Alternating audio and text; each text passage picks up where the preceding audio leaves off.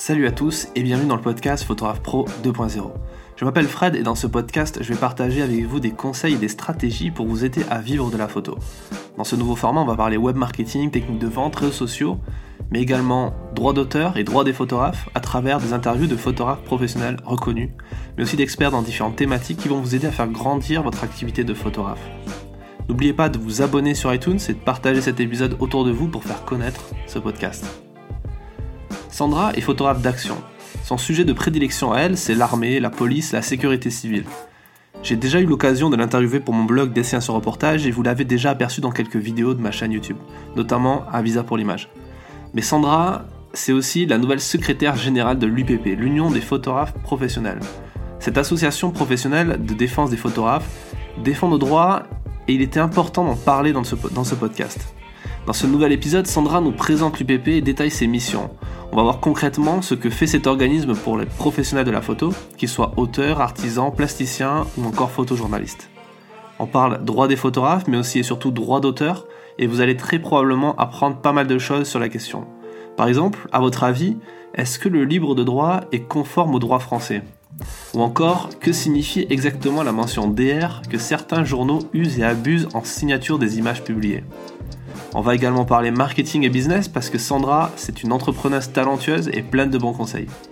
Je vous invite vivement à vous renseigner sur l'UPP et éventuellement à rejoindre cette association afin d'aider et défendre nos droits. En attendant, je vous souhaite une bonne écoute. Bonjour à toi et merci de nous recevoir pour euh, cette interview sur euh, ce que c'est l'UPP, euh, puisque Sandra, en plus d'être photographe d'action, on a déjà discuté de ça lors d'une interview sur le blog. Tu es également, depuis pas si longtemps que ça, euh, secrétaire général de l'Union des photographes professionnels. Euh, et ça m'intéressait de, de, discuter avec toi pour euh, les, auditeurs de ce podcast sur ce que c'est l'UPP et concrètement quelles sont les missions de cette association. C'est bien une association. Hein. Et du coup, voilà, est-ce que tu peux me dire un peu, nous dire qu'est-ce que c'est -ce que l'UPP et quels sont les, intérêts pour un photographe indépendant de rejoindre cet organisme? Alors l'UPP, c'est une association, une association professionnelle de défense des photographes et de leurs droits. L'UPP, je vais vous la faire courte, mais sur la partie historique, en fait, on est sur une association qui s'est construite par strates au fil des regroupements d'associations professionnelles. Euh, le dernier regroupement en date, c'était euh, le rassemblement de l'UPC, Union des photographes créateurs, qui défendait les auteurs, et de l'NJRPC Freelance, qui, défendait les photojournalistes. En 2009, euh, ces deux associations de défense des photographes ont choisi d'unir leurs forces et de rejoindre une seule association, l'Union des photographes professionnels. Aujourd'hui, l'UPP, c'est quoi? L'UPP, c'est sa vocation à être une organisation de défense des droits des photographes en France, de tous les photographes, quel que soit leur statut. Et c'est justement sur ce point-là qu'on a le plus de travail à faire, parce qu'en France, vous pouvez faire le même travail, celui de faire des photos. Vous, êtes obligé euh, d'avoir des statuts différents selon les personnes à qui vous vendez des photos. Si vous vendez des photos à un particulier, si vous faites de la photo de mariage par exemple, vous êtes obligé d'adopter un statut d'artisan. Euh, ce que certains vont faire par le biais d'une entreprise commerciale, d'une auto-entreprise. Si vous vendez des droits d'image, alors ça peut être les droits de reproduction, les droits de représentation, pour les expositions, pour mettre une image en couverture d'un rapport d'activité d'entreprise, cette fois-ci vous vendez des droits, vous êtes auteur, et vous, choisissez le plus souvent un statut d'entreprise individuelle. Si vous vendez des images à la presse, vous êtes tenu d'être salarié, c'est la loi Cressard qui dit ça. Et si vous faites de la photo plasticienne, vos séries personnelles que vous exposez en galerie, etc., euh, vous avez plus facilement tendance à dépendre de la maison des artistes. Donc on a une très grande complexité des statuts, des réglementations euh, fiscales, sociales, et la vocation de l'UPP aujourd'hui, c'est de fédérer tous ces photographes qui sont des gens différents, euh, qui sont tous en général assez individualistes ou isolés, et de leur dire au sein de cet endroit, la maison des photographes, vous êtes les bienvenus pour vous rencontrer, pour échanger, et ensemble on est plus fort. Ensemble on est plus fort sur certains aspects, les combats des photojournalistes ne sont propres qu'aux photojournalistes et sur d'autres, on retrouve exactement euh, les mêmes problématiques chez les auteurs, chez les plasticiens. Quand on parle par exemple euh, du mépris des droits des auteurs sur Internet, c'est quelque chose qui va euh, pourrir la vie d'absolument tous les photographes, peu importe leur statut. Donc l'intérêt de, de l'UPP aujourd'hui, c'est d'être présente sur ces combats, et ça c'est le volet le plus historique de l'UPP, cet aspect militant.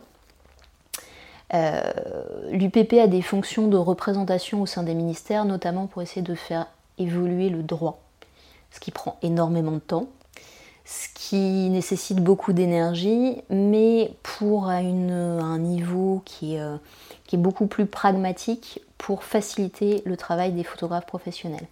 Pour ça, au sein de nos objectifs là pour l'année 2018, on a euh, trois grands thèmes de travail. Le premier, c'est la promotion de la photographie professionnelle, la, valorisation du travail des photographes pros de France. Finalement, pourquoi faire appel à un, photographe professionnel, peu importe son statut, simplement parce qu'il vous offre une qualité d'image, une qualité de service auquel un certain nombre d'entreprises, de particuliers, de gens ont besoin. Il y a un vrai savoir-faire il faut être capable de défendre cet aspect-là.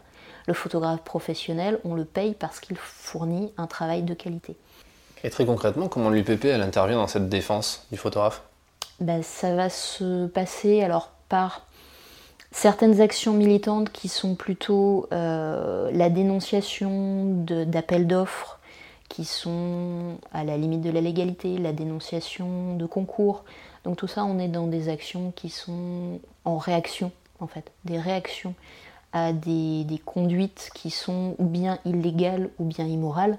Ce sont les collectivités qui de temps en temps organisent des concours photos qui en fait sont simplement des appels d'offres déguisés pour que les photographes amateurs candidates cèdent leurs droits d'exploitation de leurs photos euh, à l'organisateur du concours pour une durée indéfinie, pour des usages indéfinis, et ne les rémunèrent pas, vu qu'il s'agit d'un concours, mais du simple fait de leur participation, donc c'est de leur droit. Ça va être le fait euh, d'interpeller le ministère de la Culture en disant attention, euh, vous avez parfois certains de vos camarades, services d'État, qui font euh, appel à des photographes professionnels et leur expliquent ensuite que les photographes ne sont plus titulaires de leurs droits. Ça va être défendre le droit de certains salariés qui sont photographes et qui pour autant restent titulaires de leurs droits. Euh, donc voilà, donc il y, a une, partie punitive qui consiste à dire ben, euh, qu'est-ce qui se passe et à quel moment vous êtes dans l'illégalité. Et il y a une partie qui est beaucoup plus positive, qui consiste à mettre en avant le travail des gens qui marchent bien. On a au sein de cet espace Maison des photographes, on a une galerie qui est la première galerie réellement associative sur laquelle on va faire tourner des expositions chaque mois pour présenter euh, présenter le travail des photographes. Là, pour l'inauguration de la Maison des photographes, on avait affiché le travail d'Aglaé Bory et Elena Chernichova, qui sont deux jeunes photographes, euh, dans l'idée d'assurer leur promotion, dans l'idée de leur mettre le coup de pouce au démarrage. Donc on, a cet ensemble d'actions qui sont tantôt positives, pour montrer les gens qui marchent, pour montrer les livres qui sortent, on a un magazine que je vais te proposer qui s'appelle Les Cahiers de la photographie, qui met en avant euh, bah, certains points de vue de photographes, le travail de photographe, une chronique juridique qui est faite en partenariat avec la CEF, ce genre de choses. Et, on a un aspect qui est plus militant et engagé en disant euh, quand des choses ne vont pas. Ben... Et euh, vous êtes entendu en règle générale par le ministère, par tous ces acteurs-là? Alors sur certains aspects, on a été entendu. Maintenant, il ne faut pas oublier que les combats qui sont menés sont souvent des combats qui durent longtemps. Euh, comme tu es photojournaliste, tu le sais sans doute, la loi Cressard est le résultat de combats qui ont été menés par les, euh, associations de photojournalistes à l'époque. Tu dois la NJRPC Freelance, enfin ce qui ensuite est devenu la NJRPC Freelance, tu dois le fait aujourd'hui que ton patron soit obligé de te salarier quand il te paye des photos pour un magazine ou une entreprise de presse. Euh, ce sont le genre de combats qui fatalement prennent du temps. On avait la lutte contre la mention DR. Euh, ça a mis pas mal de temps. Euh, j'étais jeune photographe au moment où ça se passait et, et finalement je me rends compte qu'aujourd'hui on n'est plus dans ces mêmes on est, enfin voilà, on, a changé nos priorités, mais à l'époque, effectivement, il y avait un vrai usage abusif de la mention DR ou droit réservé qui permettait, entre autres, euh, aux utilisateurs de presse, mais pas seulement, de récupérer la photo n'importe où, n'importe quand, en disant bah, c'est pas grave, je mets DR et puis je la paye pas, tout simplement. C'était tellement facile. Euh, le photographe a-t-il le droit au respect de son nom, de sa qualité, de son œuvre? Bah non, je mets DR et finalement, on est tous photographes, on est tous DR. C'était un combat qui avait lieu il y a une petite dizaine d'années et, dont finalement on n'entend plus parler simplement parce qu'effectivement la mention est moins souvent présente. Elle, elle était utilisée de façon très abusive et depuis que des textes de loi ont été rapportés, alors je ne sais plus, c'était la proposition, je ne serais pas capable de te dire quel numéro, mais euh, on, était monté au créneau, on avait invité nos adhérents à écrire à leurs députés, leurs sénateurs, et ça avait marché, on avait eu un retour à ce niveau-là qui imposait aux entreprises, euh, je ne vais pas dire de bêtises, je crois que c'était de mettre de côté euh, l'argent correspondant à l'usage de la photo euh, pour pouvoir le donner au photographe s'il se faisait connaître.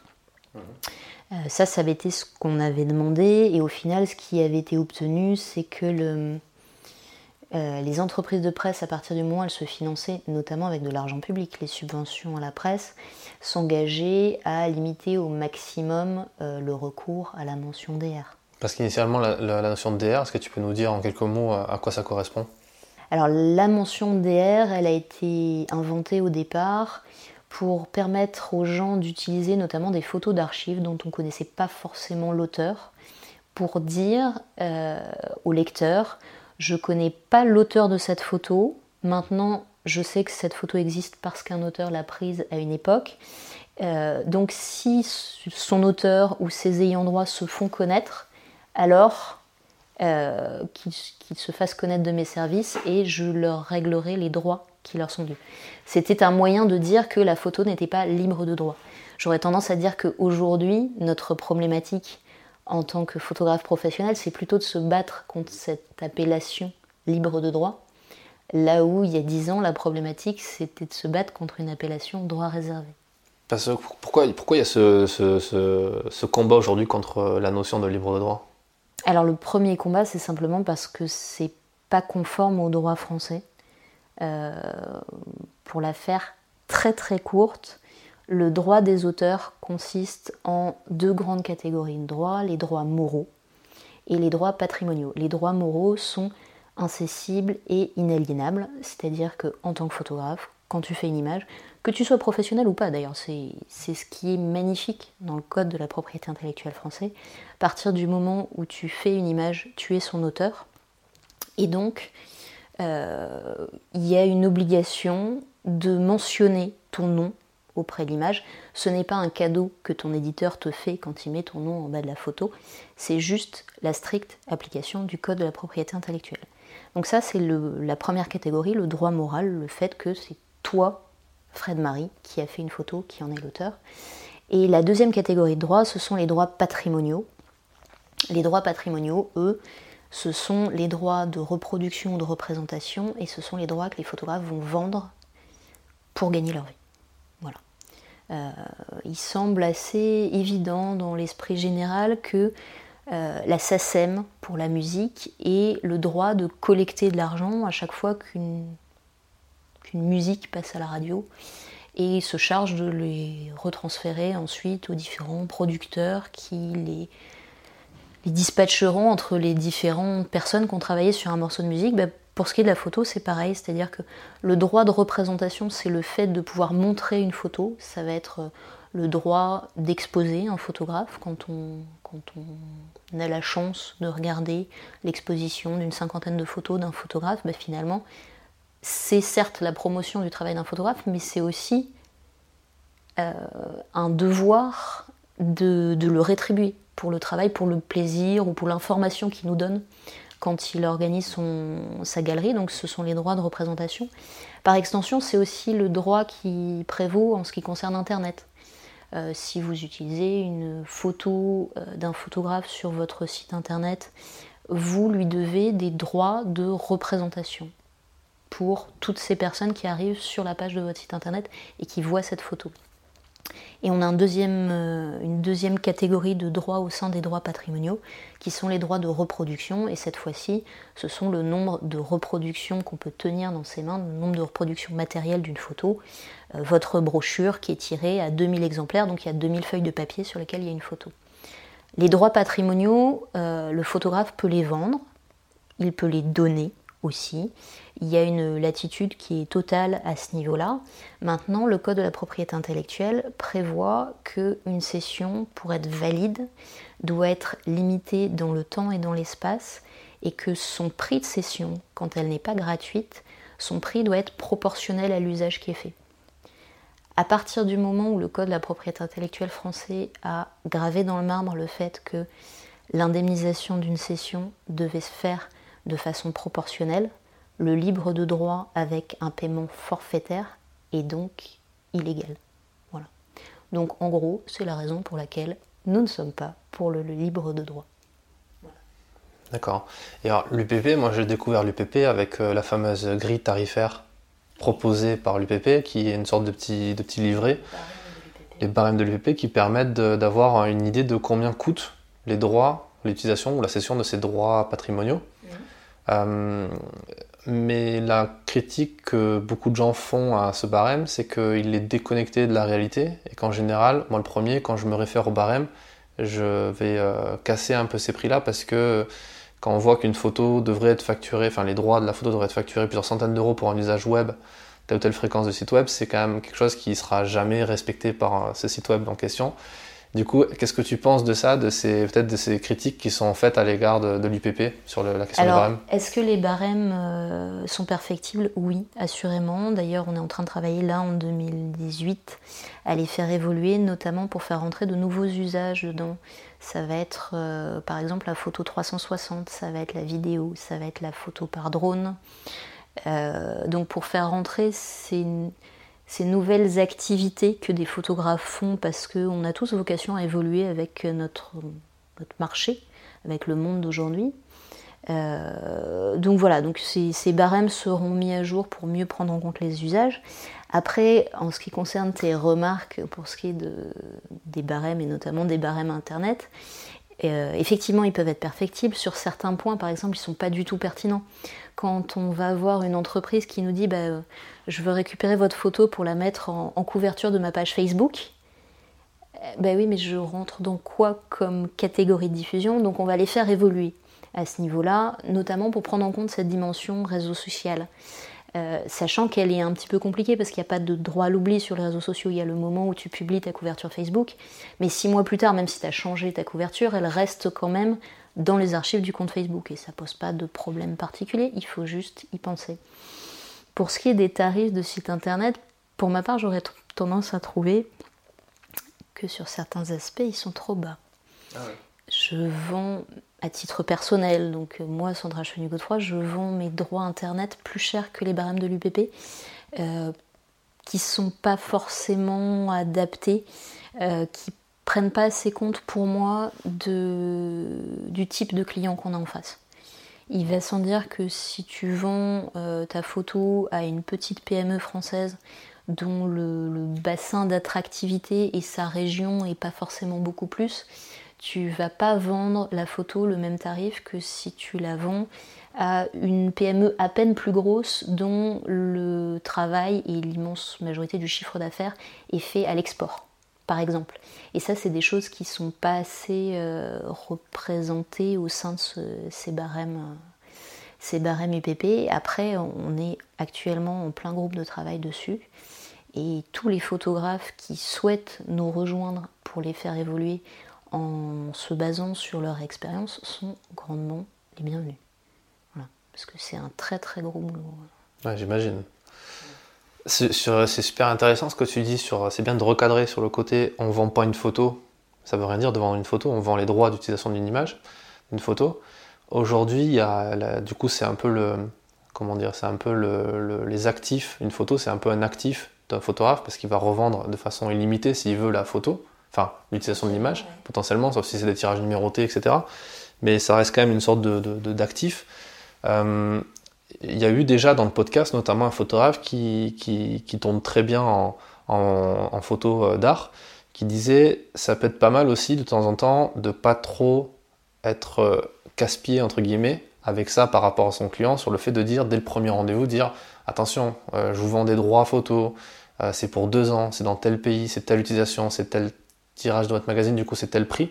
Et du coup face à soi on a aussi un, un interlocuteur qui veut juste que ça soit simple par moment et quitte parfois un peu à bafouer, tu vois ce que je veux dire? Et le fait de se, de se... Pour un photographe, c'est compliqué à comprendre aussi parce qu'on veut juste échanger nos photos contre de l'argent. Et, et, même si potentiellement, dans le, sur le long terme, on peut toucher des droits dessus, etc. En plus, on parlera plus tard dans un prochain épisode du podcast, je fais du teasing sur les sociétés d'auteurs, avec la SCAM et la SAIF, mais là, c'est pas trop le débat. Mais voilà, est-ce que parfois, c'est pas aussi bien de, de pas trop se concentrer sur la question des droits d'auteur? Enfin, des droits d'utilisation des images Moi, je pense que c'est pas exactement cet état d'esprit-là qu'on se doit d'avoir. En tant que photographe professionnel, on est quelque part un prestataire de communication pour les entreprises. Et donc, ces entreprises sont nos clients. Donc, ce qu'il faut garder à l'esprit, c'est quoi le besoin du client. Et effectivement, tu as complètement raison. Le gros des acheteurs que je rencontre vont me dire Ah non, mais moi, ce que je veux, c'est de la session forfaitaire. Parce que la session forfaitaire, c'est facile c'est facile pour eux, c'est beaucoup plus simple à gérer. Finalement, ils vous payent une fois un chèque, peu importe le nombre de zéros qu'il y a sur le chèque. Ils vous payent une fois et puis après, ils savent qu'ils sont tranquilles. D'un autre côté, euh, il y a tout un travail de pédagogie et d'éducatif à faire vis-à-vis des clients en leur disant écoutez, moi je peux vous céder tous les droits pour une durée illimitée. Il n'y a pas de problème. Mais comme potentiellement ça veut dire que vous pouvez aussi bien faire une gigantesque campagne d'affichage sur tous les euh, panneaux 4 par 3 pendant 10 mois dans la France et le monde entier, ben, vous vous doutez bien que ça sera plus cher. Et donc, je leur propose un tarif. En général, les acheteurs me répondent Ah non, mais c'est complètement prohibitif, vous vous rendez pas compte. Et à ce moment-là, il faut leur expliquer que ben, oui, c'est complètement prohibitif, simplement parce que potentiellement les usages qu'ils peuvent faire sont eux aussi complètement prohibitifs. Souvent ça se termine par une simple remarque en disant non mais moi tout ce que je voulais c'était une photo pour faire un quart de page au sein du rapport annuel de mon entreprise. Bon bah alors si c'est un quart de page au sein d'un rapport annuel qui est tiré à 100 ou 200 exemplaires, ben forcément le tarif il ne va pas être très élevé et c'est normal. Donc après on peut réussir à appliquer la loi tout en donnant une certaine forme de souplesse euh, qui est nécessaire pour nos clients en disant bah, ok je vous donne par exemple tous les droits de communication publicitaire euh, on va dire de, publicitaire publicité par affichage publicité sur lieu de vente etc pour une durée d'un an et quel que soit le nombre d'affiches ou de panneaux ou ce genre de choses, comme ça ils peuvent voir leur plan média, leur plan d'affichage après coup ils sont, enfin voilà, ils ont déjà réglé aux photographes les droits. Ils savent que pendant un an, ils font ce qu'ils veulent dans ce périmètre-là de la photo. Moi, je pense que c'est une bonne solution. C'est un compromis entre faire euh, un, un point par point exclusif en disant il y a autant d'affiches au format 4 par 3 autant en format 2 mètres carrés, autant elles sont à tel endroit parce qu'il faut pas oublier que les affiches aussi, entre une affiche que vous allez afficher en plein cœur de Paris et une affiche que vous allez mettre sur une petite route au milieu de la campagne normande où pas grand monde passe devant, vous n'aurez pas la même diffusion quelque part de l'image. Là on sort carrément de notre boulot de photographe. Parce que si on commence à réfléchir aux implications que ça peut avoir pour notre client en termes de communication, de marketing, sachant que certains photographes ont du mal avec leur propre stratégie marketing, pour se vendre eux-mêmes, ça reste un peu compliqué, non? Je pense que c'est le, le job d'un photographe d'être, euh, d'être un expert de la communication. Et, c'est son job aussi de faire ce qu'il faut vis-à-vis du client pour lui expliquer. Euh, non, attendez, je vous ai pas sorti un tarif de 10 000 euros qui vous semble prohibitif Simplement, je l'ai sorti de mon chapeau comme ça. Vous m'avez prévu des catégories d'usage, vous m'avez prévu une durée d'usage, une diffusion qui est énorme. Donc, légalement parlant, la diffusion est énorme, le tarif est énorme. Si finalement vous m'expliquez que ce dont vous avez besoin, c'est juste une diffusion qui est très restreinte, mon tarif sera très restreint aussi. Donc ça, c'est quelque chose à faire dès le départ en demandant, quand on nous demande quand on est photographe, on reçoit régulièrement, enfin moi en tout cas je reçois régulièrement des demandes pour me dire voilà combien ça coûterait d'avoir votre image pour notre site internet, pour vendre nos produits, etc. Et moi en général ce que je fais c'est que je demande l'utilisation de l'image et là en fonction de ça je construis mon devis. C'est ça qu'il faut faire. En fait. bah oui c'est ça, c'est-à-dire qu'à un moment on, on, est capable de, on ne peut pas vendre une photo.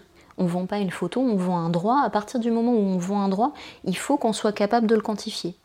Et pour le quantifier, bah, ça va être de dire est-ce que euh, la photo, elle va être diffusée dans le monde entier, juste en Europe, juste en France, juste dans la région, juste dans la ville? Ça, ça donne quand même déjà une bonne idée de la diffusion. Après, euh, votre flyer, vous allez l'imprimer à combien d'exemplaires? 100 exemplaires? 100 000 exemplaires? Forcément, ça change complètement les choses. Dans le cas d'un site internet, les trois gros critères, ça va être la fréquentation du site internet, son caractère commercial ou pas. Est-ce que l'entreprise fait de la vente sur son site internet ou est-ce qu'au contraire, il s'agit par exemple d'une association, d'une institution, quelqu'un, enfin une structure qui ne réalise pas de vente? Si l'image est positionnée dans le header ou sur la page d'accueil, donc auquel cas elle est très visible et elle participe vraiment à la visibilité de l'entreprise, au contraire si elle est dans d'autres pages, et après certains vont prendre en compte la taille de l'image au sein d'un site internet. On se doutera bien qu'une image qui fait plein écran vis-à-vis d'une image qui fait une vignette dans un coin ne va pas être vendue le même tarif. Les, photographes qui viennent ici euh, te voir euh, à la maison de la photo, c'est ça? Maison des photographes. Maison des photographes à Paris, euh, dans le 11e. vous, dans le 10e T'as vu comment je fais vachement mal ta promo La promo du truc. Euh, les gens qui viennent ici, principalement, ils viennent pourquoi Quand ils viennent poser des questions ou quand ils ont des problèmes, c'est quoi principalement?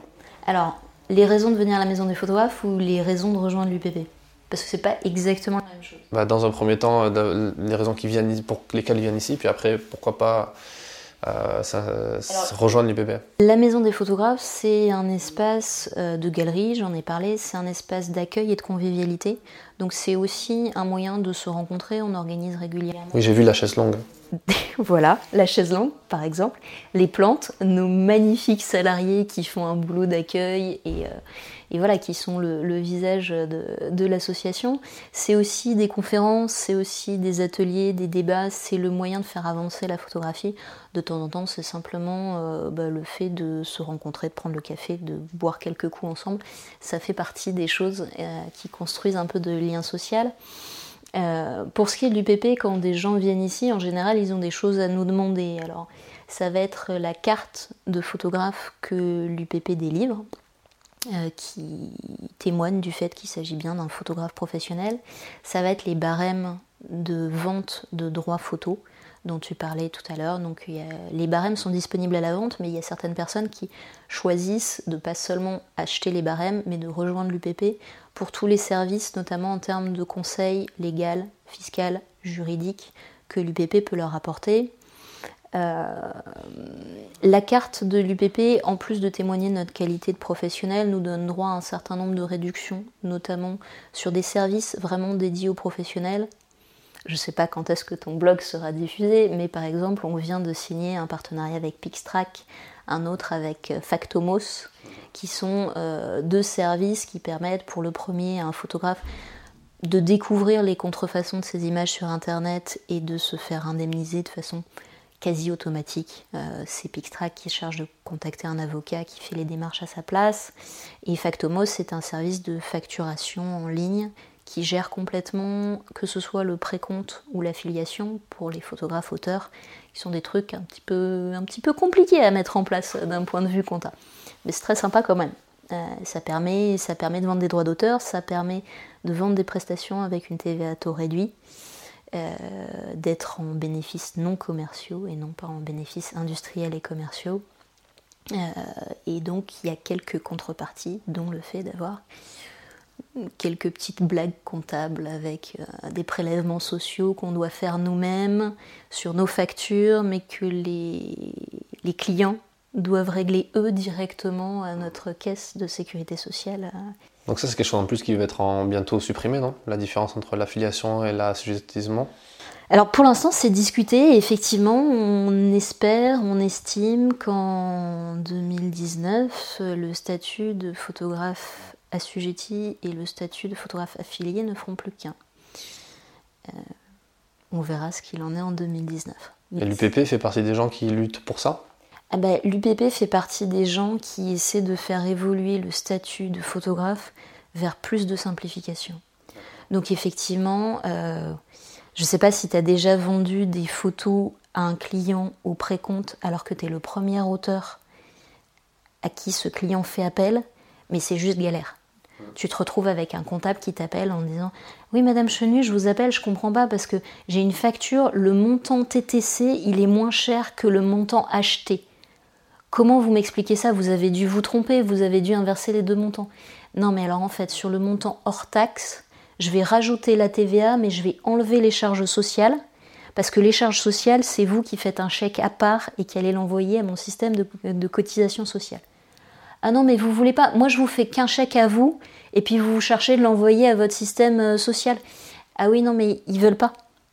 Non, non, mais euh, écoutez, moi j'y comprends rien, ça va me faire quatre lignes sur ma, ma, feuille comptable. Moi je veux juste un prestataire, une ligne, un chiffre au bout, je fais le chèque et on n'en parle plus. Donc voilà, donc c'était assez difficile, il fallait faire preuve d'énormément de pédagogie. Euh, mais c'est pas grave, on est photographe, euh, on, aime ce métier, donc on le fait, et avec le temps, on connaît l'argumentaire qui va bien. Mais c'est vrai que si à l'avenir, un jeune photographe pouvait s'installer en tant que photographe et ne pas tomber dans, dans ces difficultés supplémentaires de, bête organisation euh, purement comptable et fiscale, ce serait pas plus mal et pour eux et pour nous. Il faut savoir que normalement le photographe professionnel est plus facilement affilié qu'assujetti et donc cette problématique-là ne se pose plus pour lui. La, problématique se pose surtout pour les photographes, les jeunes photographes en début d'activité. Voilà. D'accord. Euh, je pense qu'on a fait le tour sur, euh, sur la question. Qu'est-ce que tu, qu'est-ce que toi, pour, juste pour, pour, terminer, toi, pourquoi tu as décidé de, rejoindre l'UPP et notamment prendre des responsabilités euh, comme celle-ci? Sachant que tu es quand même assez occupé avec ton, ton, métier de photographe à côté. Pourquoi, pourquoi ce choix? En fait, j'ai rejoint l'UPP alors que je quittais mon école de photo. Euh, parce que simplement j'ai des profs qui m'ont dit que par militantisme il fallait adhérer à l'UPP. Hum, c'était déjà il y a une dizaine d'années. Je te remercie de ne pas te moquer sur ce point. Et euh, donc voilà, donc j'ai dû passer 2-3 ans à l'UPP avant de me rendre compte quand même que c'était une association qui était vieillissante, qui était, qui était le reflet de luttes passées de personnes d'un certain âge et qui n'étaient plus photographes professionnels aujourd'hui. Donc euh, après 2-3 ans, ben, j'ai arrêté de payer ma cotisation. Euh, j'avais pris ce qu'il y avait à prendre, c'est-à-dire que j'avais les barèmes, j'ai assisté aux réunions d'information au début, etc. Et euh, je n'y trouvais plus mon compte en tant que photographe professionnel. Et il n'y a pas si longtemps que ça, il y a 2-3 ans, j'ai commencé à me dire, en même temps, en tant que photographe, on est très isolé. certes, on humainement parlant, je discute avec des photographes, dont toi, on ne fait pas que se jeter des cailloux. Euh, ni boire des bières, voilà, ça c'était notre petit secret, mais c'est perdu. Euh, ceci étant, on n'a qu'une seule association de défense des intérêts des photographes, et c'est trop bête euh, de ne pas la rejoindre, de la priver de cette légitimité-là en, faisant simplement du délit de jeunisme ou d'anti-vieillisme, enfin je ne sais pas exactement comme ça. Donc j'ai décidé de, retourner au sein de l'association et je me suis dit que finalement euh, une association n'est jamais que la somme de ce que ses membres veulent lui apporter. Et que si c'était l'association des photographes et si c'était une association de vieux cons, c'est qu'il n'y avait que des vieux cons qui voulaient s'y investir. Donc il était aussi de notre devoir, à nous tous, photographes professionnels aujourd'hui, malgré nos carrières parfois très bien rempli, de nous investir au sein de l'association, de, faire entendre notre voix, de dire qu'on existe. C'est pour ça que ben, quelques mois plus tard, j'ai présenté ma candidature pour être administrateur au sein de l'association. J'ai été élue et, euh, et, après avoir passé un an à mettre en place au niveau, à mon niveau d'administrateur, à essayer de mettre en place des outils pour faire évoluer l'association, pour mieux répondre aux besoins des adhérents, pour mieux répondre aux besoins des photographes professionnels en France, pour mieux répondre aux besoins d'information du grand public. Euh, je me suis portée candidate pour rejoindre le bureau et pour cette fois-ci pouvoir donner aux autres les moyens de s'investir au sein de l'association. Donc aujourd'hui, moi, je vois mon poste en tant que secrétaire général comme étant la personne à contacter en disant mais je suis photographe, je suis adhérent, j'ai envie de faire quelque chose pour l'ensemble des photographes. Euh, j'ai besoin, j'ai besoin d'un local, j'ai besoin. Je vais contacter le bureau et le bureau mettra euh, ses infrastructures à disposition pour aider les gens à réaliser leurs projets. D'accord, super. Mais écoute, je te remercie pour cet entretien. Et euh, je mettrai les liens euh, dans la page, dans l'article sur le blog dédié à cet épisode euh, vers, vers l'interview qu'on avait fait, l'excellente interview qu'on avait fait de toi. Avec ou sans Tigrou? Parce que s'il n'y a pas Tigrou, ça m'intéresse pas. On verra si on mettra Tigrou. Merci beaucoup Sandra. Merci à toi. Cet épisode du podcast est maintenant terminé. Si ce dernier vous a plu et que vous voulez le soutenir, il vous suffit de vous abonner sur iTunes et de laisser une note de 5 étoiles ainsi qu'un commentaire. Cela ne vous prendra qu'une minute et aidera grandement au référencement du podcast. Enfin, un dernier mot pour vous dire que si vous souhaitez avoir plus d'informations et de conseils pour faire grandir votre activité de photographe professionnel, vous pouvez vous abonner gratuitement à ma newsletter du lundi dans laquelle je partage chaque semaine des conseils très utiles. Le lien est en description de cet épisode. Je vous donne rendez-vous dans le prochain podcast du Photographe Pro 2.0. A bientôt